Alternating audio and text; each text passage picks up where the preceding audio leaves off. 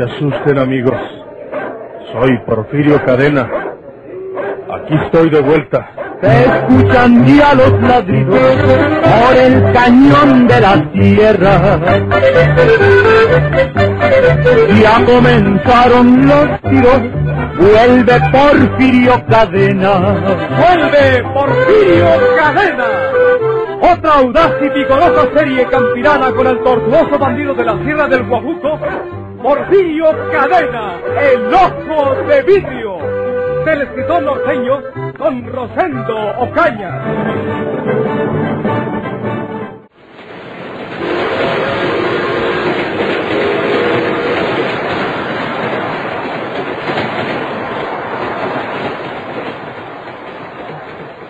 Vista el viejo condenado de Rivero, porque si me hace lío que estuviera acomodándoseme como en el autobús y queriendo llevarme a Chilona.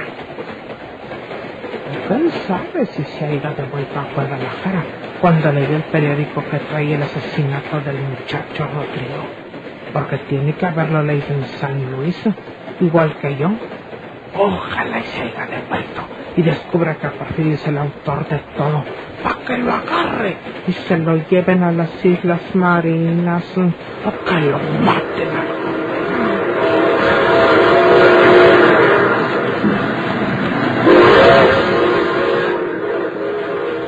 En el tren de Laredo viajaba hacia Monterrey María Eugenia García, después de haberlo abordado en San Luis Potosí. Y no se equivocaba al suponer que el inspector Riverol se había regresado a Guadalajara al conocer el misterioso asesinato de Rodrigo.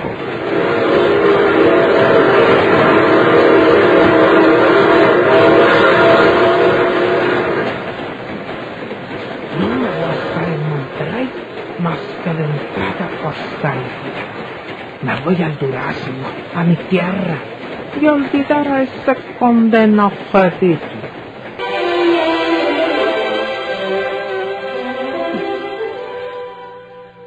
Aquí tienes las medicinas que me dieron en la botica. Sí. Pastillas y cucharadas. Ah, pues eso me dieron en la botica. Yo nomás entregué la receta y les dije que me despacharan pronto, porque era un caso de urgencia. Me senté a esperar y al rato me dieron esto. Tenía la idea de que el doctor dijo que eran solo unas pastillas. Pues todo eso me dieron en la botica. Dijeron que, que una pastilla y una cucharada cada hora. Eh, pero pues si- si quieres dale nomás las pastillas. No se hayan equivocado en la botica. No. Porfirio Cadena, el ojo de vidrio.com. Si te dieron también las cucharadas, debe ser porque las recetó el doctor y las necesita. Se las daré como te dijeron en la botica. ¿Quieres pasar a verla? No, ¿para qué? Ya ves que mi presencia le molesta. No digas eso, querido. Para ahora, mamá ya habrá olvidado lo que el dolor la hizo expresar en contra tuya. Voy a darle la primera pastilla y la primera cucharada. Ándale.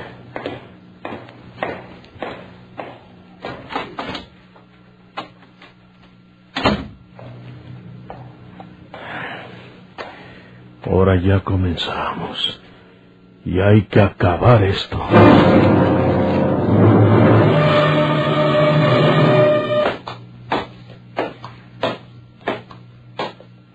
¿Qué le vamos a servir al señor?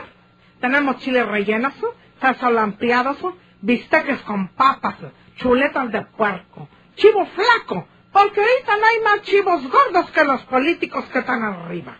Huevos rancheros, huevos con chorizo volteados o como usted lo que los quiera. Nomás no me pida pavo al horno porque no lo tenemos. ¡Eh!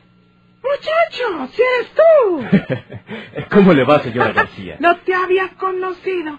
No me había dado cuenta que eres Alibrando. Alejandro, señora García. Eso, Alejandro. Ya sabes que a mí se me olvidan los nombres de las personas. Aquí viene todita las mañanas un señor que tiene una sombrerería por aquí cerquitas y que se llama Nezahualcóyotl. Pero a mí se me olvida y le digo, don Huitzilopochtli. Sí, señora. Pues aquí me tienes de mesera de esta fonda del Nacional. Pues es el único trabajo que yo conozco. Fui para mi tierra, para el Durazno, pero ya está todo aquello tan cambiado. Ya se murieron todas las gentes eh, de mi camada y los jóvenes y no la conocen aún, ¿no? Pues mejor me vine para Monterrey y agarré esta chambita de mesera. Por cierto, que la dueña de la fonda es aquella vieja mal encachada que está en la caja. Pero un día de estos me la he hecho tú y me cago con el negocio. Tengo la escuela de Porfirio Cadena. En paz descanse. Oiga, señora García, pero si no se ha muerto. Digo que en paz descanse en mi corazón. Porque ya para mí no vale nada. ¿Eh? ¿Qué vas a tomar? ¿Qué quieres de almorzar? ¿Que te sirvo el libando? Digo, Alejandro. Nada, señora. Entré en la fonda porque al pasar la reconocí. Eh, Pero sírvame una taza de café. ¿Quieres el café con leche? No, solo. Café negro. Eh, lo quieres con pan de mujer. Eh, quiero decir, pan hecho en la casa. Por las manos de una mujer. Un pan muy sabroso. Y está calientito. Porque lo acaba de dejar el de la canasta. No, señora García. Si es que ya desayuné en la casa. Eh, Pero por charlar con usted, me tomaré el café solo. Muy bien. Déjame tráetelo. Y, y qué gusto me da mirarte por aquí. Lástima que me recuerdes el malagradecido ojo de vidrio. Le dije a la vieja dueña de la fonda que eres un sobrino mío, para que no se ponga roñosa, porque estoy platicando contigo. No quiero que las meseras platiquen con los clientes, porque aquí viene mucho pelado enamorado, tú, que se toman una soda de a 20 centavos y le dicen a una, ¿a qué hora sales? ¡Desgraciado! Pues no sabe cómo siento que no haya tenido suerte por allá en su tierra. Porque recuerdo que su ilusión era llegar a su tierra y olvidarse de todas estas cosas. ¡Ay! Esa era mi ilusión, es verdad. Pero yo te digo, pura gente desconocida. Me fui por las casas preguntando, ¿no está Julanita? Pero, ¿qué tiene? Me contestaban, si Julanito se murió el año pasado. Y denme razón de manganito. Y me decían, ¡Uh, Jule! Si se murió desde el 28. Pues en vista de tanta mortandad, me vine para Monterrey antes de que me fuera a petatear yo también. Oye, ¿y de Porfirio no ha sabido nada? Sí, está en su hacienda. Con su mujer y su suegra. Eh, Con su mujer. La suegra ya murió. No me digas. ¿Y de qué murió la señora Teresa? No me vayas a decir que de muerte natural, porque no te lo creo.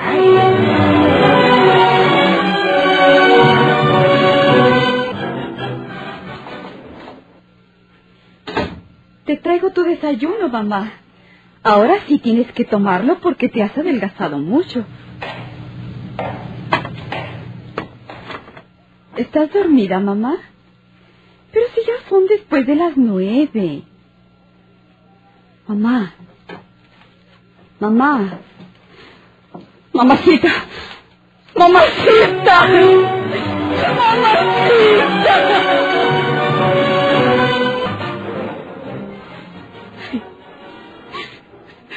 Mamacita está muerta, Porfirio. Que vaya alguien inmediatamente y le hable al doctor. Mi vida, pero si está muerta, ¿qué caso tiene ir por el doctor? Vamos a verla. A, a lo mejor está desmayada y tú crees que está muerta. Vamos. La quise despertar para que tomara el desayuno. Quise moverla y la sentí fría, inmóvil. Vamos a ver, vamos a ver. Eh, muchas veces se equivoca uno y, y una persona sin sentido cree que está muerta. Eh, no te espantes, querida Maggie. Enseguida vamos a saber la verdad. ¿Por qué se murió? ¿Por qué se murió mi madre? Estaba enferma, querida Maggie. Tú sabes que se enfermó desde lo que le pasó a Rodrigo. Sí, pero estaba postrada por la pena de la muerte de, de su hijo. Pero realmente no estaba enferma. Entonces, ¿por qué le recetó el doctor las pastillas y las cucharadas? Yo recuerdo que el doctor dijo que le recetaba unas pastillas como un calmante para su pesar. Pero luego que trajiste la receta, venían también las cucharadas. Pues eso me dieron en la botica, querida. ¿Yo qué querías que hiciera? Les di la receta del doctor y me dieron las pastillas y las cucharadas. A lo mejor no debían ser cada hora tan seguidas y las dos cosas juntas. Tú no trajiste la receta. ¿Qué le hiciste? Pues, si no me la dieron en la botica, me dieron las medicinas, pero no me devolvieron la receta. ¿Siempre las devuelven? Pues solo se quedaron con ella. Pero eso qué tiene que ver con la muerte de tu mamá, querida Maggie. Las medicinas eran para curarla, para aliviarla, no para matarla. Se murió porque pues ya estaba mala y había sufrido mucho. ¿No te acuerdas que siempre se acostaba temprano porque se sentía mal? Se acostaba temprano porque así estaba acostumbrada. Pero mamá siempre fue muy saludable. Desde que comenzó a tomar esas medicinas, yo me di cuenta que fue decayendo. Recuerda que tú no estuviste de acuerdo en que llamáramos de nuevo al médico. No, no digas eso, amor mío. Yo te dije que no llamáramos al doctor hasta que se acabaran las medicinas. ¿Y si le estaban haciendo daño? Pero ¿cómo le iban a hacer daño las medicinas que le recetó el mismo doctor que, que vendría a verlo otra vez?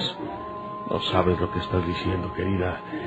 Y tienes razón por el dolor de perder a tu madre. Pero no le échenos la culpa a nadie. Me hubiera tranquilizado mucho ver la receta y darme cuenta que el doctor había recetado pastillas y cucharadas. Estás imposible, Maggie. ¿Qué quieres? ¿Que le reclámenos a la botica por habernos dado las cucharadas? Yo creo que la receta solo pedía las pastillas. ¿Estás segura? ¿La leíste bien? No estoy muy segura. Pero recuerdo que el doctor dijo que le iba a recetar unas pastillas como un calmante para sus nervios pero que mamá no tenía ninguna enfermedad. ¿Por qué trajiste tan bien cucharadas? Chihuahua, te lo he dicho muchas veces, Mague. Las truje porque me las dieron en la botica. Yo fui a surtir la receta y traje lo que me dieron. Si tenías desconfianza de las cucharadas, ¿para qué dientes se las dabas? Yo no te obligué a que se las dieras.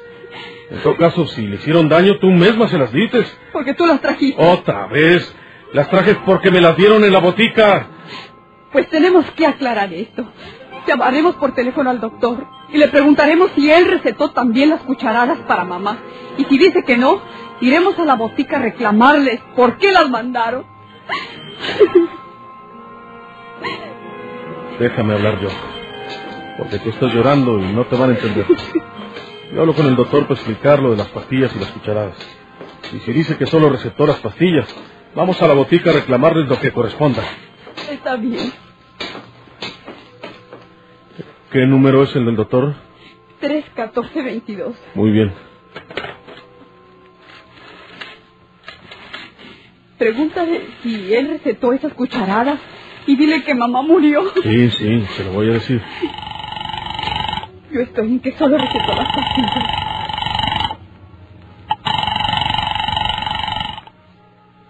Bueno, ¿habla usted de la carnicería El Güey? Eh, Tiene la bondad de comunicarme con el doctor. ¿Cuál doctor? No le estoy diciendo que habla de la carnicería El Güey. Doctor, eh, queremos informarle que la señora Teresa acaba de morir. Y queríamos preguntarle si la receta que usted le dio contenía pastillas y cucharadas o, o nomás pastillas. ¿Qué historia es amigo? ¿Está loco? bien, doctor, está bien. Muchas gracias. ¿Qué dice? Que siente mucho la muerte de la señora y, y que él recetó las pastillas y las cucharadas porque encima se necesitaban. Porque se dio cuenta que tu mamá estaba mala del corazón. Mamá enferma del corazón. Mamacita nunca se quejó de que estuviera enferma del corazón. El doctor tiene que estar equivocado. Pues sí. Tú quisiste que le habláramos a ese doctor, por, pues por eso le hablamos. Si, si es un médico maleta que metió la pata con esas cucharadas para el corazón. Cuando no tenía nada de eso tu mamá, pues él fue el que metió la pata. Vuelve a llamarlo y dile que venga enseguida. De todos modos, tiene que venir a certificar la muerte de mamá. Que venga inmediatamente. Es inútil, Mague. ¿Crees tú que ese médico va a reconocer su error? No lo necesitamos para nada. Sepultaremos a tu mamá aquí en el cementerio de la jurisdicción, donde están tus antepasados, sin pedirle frías a ese médico maleta. Yo pensaba sepultarla junto con Rodrigo. Y no es mejor al lado de sus padres y sus abuelos que están enterrados en este cementerio de aquí. Rodrigo va a quedar muy Oh, solo. no se hace nada. Es un mondado ese Porfirio. Puedes eh, tener la seguridad alibrando. Alejandro. Ah, digo Alejandro, puedes tener la seguridad de que el doctor recetó las pastillas para que no le doliera la cabeza a la señora. Y el mondado de Porfirio consiguió las cucharadas para envenenarla. Así debe haber sido. Pero ¿cómo la tonta de la tal mague no le exigió que el doctor certificara la muerte de la señora? Entonces se hubiera comprobado que había muerto envenenada. Se descubriría lo de las cucharadas ¿eh? y la mandarían al presidio y quién sabe si al fusilamiento. Porque ya son dos muertes. ¿eh? La de Rodrigo, porque él fue el cerebro del asesinato. Y la de la señora Teresa, porque él fue el de las cucharadas vinimientas. Eh, parece que convenció a la señora Margarita de que no se llamara al médico. Él arregló que se sepultara a la señora sin el certificado de defunción, asegurándoles que lo tendrían al día siguiente. Y en un rancho. Si Porfirio está acostumbrado a hacer de esas en las grandes ciudades, continúa en una hacienda de puros rancheros. Al día siguiente fue con el del panteón, le untó la mano y asunto arreglado. Eh, Con toda seguridad que así lo hizo. Eh, bueno, señora García, yo me retiro. Aguarda. Oye, Aldibrando, digo Alejandro, ¿y está viviendo Porfirio con la tal Mague? Sí, según los informes que tengo, viven muy felices. Y la muy suata de esa tal Mague no se da cuenta de que puede pasarle la misma cosa a ella un día de estos. Porque eso es lo que va a pasar. Eso es lo que sigue al librando. No lo crea. Porfirio está enamorado de su esposa. Pero su suegra lo acusaba del asesinato de Rodrigo como el cerebro del atentado. Como lo dijo usted hace un momento. Sí. Por eso eliminó a la señora. Pero estando enamorado de Mague o Margarita, no creo que le haga daño. Y tal vez vivan muchos años muy felices. Gracias por el café, señora García. Ándale, muchacho. Gusto de saludarte. Desgraciado. Le salió bien la cosa.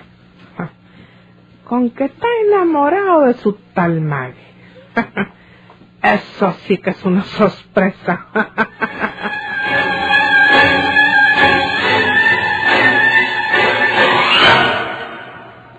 Usted está pensando otras cosas de mí, señor Riverol, y tiene razón, porque me conoció en otros tiempos. Pero ya soy otro hombre, se lo aseguro. Lo dudo, Porfirio. No me extraña que lo dude. Como le digo, usted me conoció en los tiempos en que yo hubiera mandado matar a Rodrigo y hubiera causado también la muerte de la señora. Pero resulta que ahora no fue ansina. están los mondados de Pablo Reza y Manuel Cías? ¿Por qué se fueron y no volvieron más? ¿Por qué os asesinaron al muchacho enojados porque no quiso darles el trabajo otra vez? La señora lo sintió mucho. Era su único hijo hombre, era toda su esperanza, y no pudo resistir la pena. Eso dices tú. Y quisiera hacerte una pregunta probablemente un tanto indiscreta. Hmm. ¿Qué tanto tiempo va a durar con vida tu señora esposa? toda la vida, señor Riverol, toda la vida, porque la quiero. Le aseguro usted que, que no estaba tan enamorado de ella cuando nos casamos, pero ahora sí, ahora sí la quiero mucho. Y aquí me van a enterrar a mí también algún día en estas tierras, donde pasaré el resto de mi existencia, si Dios quiere. ¿Quién pudiera adivinar tus verdaderas intenciones, Porfirio Cadena? Usted no. Yo lo haría. Bueno, yo lo haría tarde o temprano, Porfirio. Pues si pudiera quedarme por aquí mucho tiempo vigilándote. Pero las órdenes superiores me dicen que me regrese a la Ciudad de México y eso es lo que tengo que hacer enseguida. Le deseo muy buen viaje, Riverol. Gracias. Ay, ojalá que sea verdad lo que me acabas de explicar y que vivas muchos años tranquilo por aquí, portándote bien. Pero no olvides esto, Porfirio. Si cometes un error, aunque sea el más pequeño error, esa vida tranquila de ahora puede ir a parar al paredón de fusilamiento. Olvídese de eso. Hasta luego. Hasta luego. Adiós. Viejo testarudo. Nunca me creerá que soy feliz y que estoy enamorada de mi mujer. Ay, yo mismo no lo quería creer al principio. La muerte que seguía era la de Mague, para quedarme solo y dueño de todo. ¿Cómo me fui enamorando de esta mujer? ¿Quién sabe si sea porque ella me quiere mucho? Pero ahora lo es todo para mí. Y nada ni nadie vendrá a quitarnos nuestra felicidad.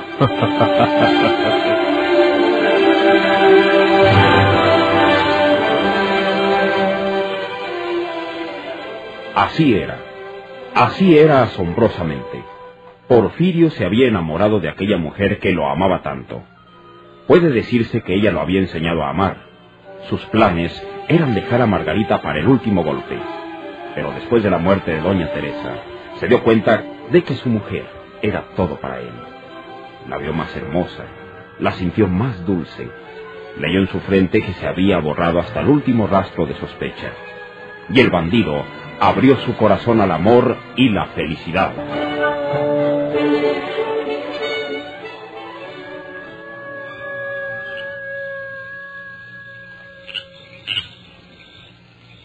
No, ya esto es mucho, Pablo. Primero por la muerte de Rodrigo, luego por la de la señora. Llora porque no se le antoja venir a vernos el señor. Oh, yo no aguanto más esta situación. Ahorita mismo voy a ensellar y me voy hasta la hacienda. Lo busco y le exijo mi dinero. Y si no me lo da, lo mato, pues. ¿Y qué pues? ¿Estás dispuesto? Seguro. Si tú quieres ir conmigo, vamos. Ya lo creo que entre los dos haremos mejor las cosas.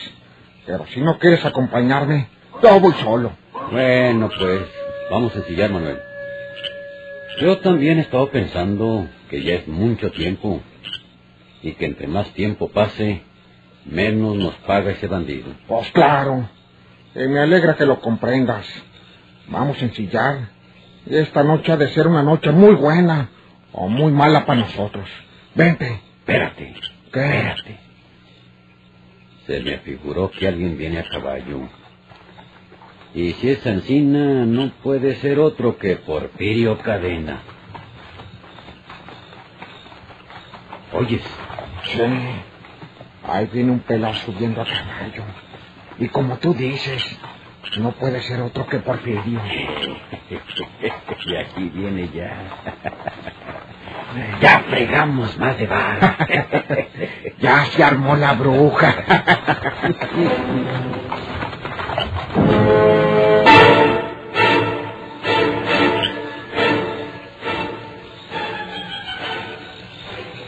Creían que no iba a venir.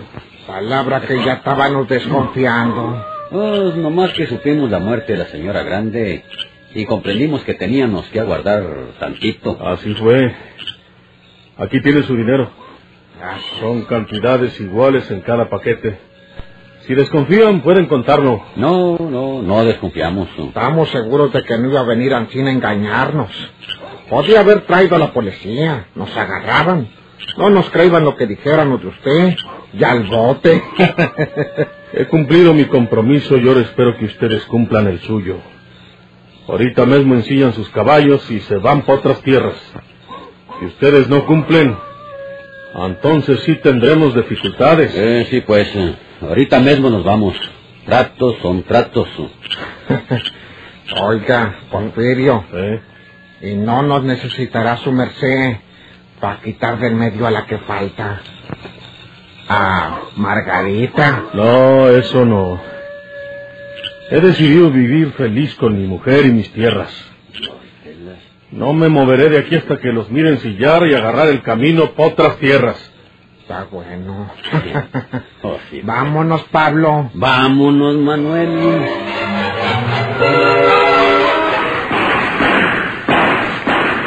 Soy Porfirio Cadena. Aquí estoy de vuelta. Que tiemblen sus enemigos o que abandonen la tierra. Ya comenzaron los tiros, vuelve Porfirio Cadena. ¡Vuelve Porfirio Cadena! Por esta estación y a la misma hora, sigan escuchando los emocionantes capítulos de esta nueva serie campirana del borrascoso bandido de la Sierra del Guajuco, Porfirio Cadena, el ojo de vidrio. Muchas gracias por su atención.